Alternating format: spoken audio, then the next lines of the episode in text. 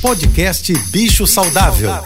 Fique agora com dicas e informações para melhorar a vida do seu pet. Com a veterinária Rita Erickson, especialista em comportamento animal. Olá, boa tarde a todos. Espero que estejam todos bem.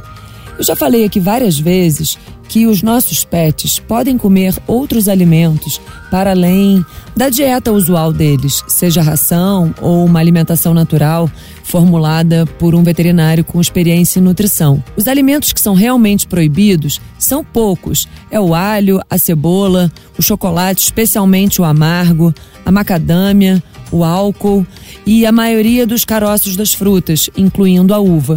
Mas tem alguns alimentos que não são proibidos, mas que também não são recomendados. E isso inclui os pães, as farinhas, as massas, o glúten pode causar uma inflamação no intestino, mesmo para aqueles indivíduos que não são extremamente intolerantes ou alérgicos, assim como os doces. A gente pode e deve variar a dieta dos nossos animais oferecendo frutas e legumes, sempre avaliando como ele fica depois que ele come uma quantidade pequena e se ele gosta. Essa é uma forma simples de enriquecer e variar a rotina dos nossos animais de estimação. Se você quiser saber mais sobre cães e gatos, me siga no Instagram, ritaerickson.veterinária.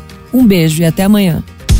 Você ouviu o podcast Bicho Saudável.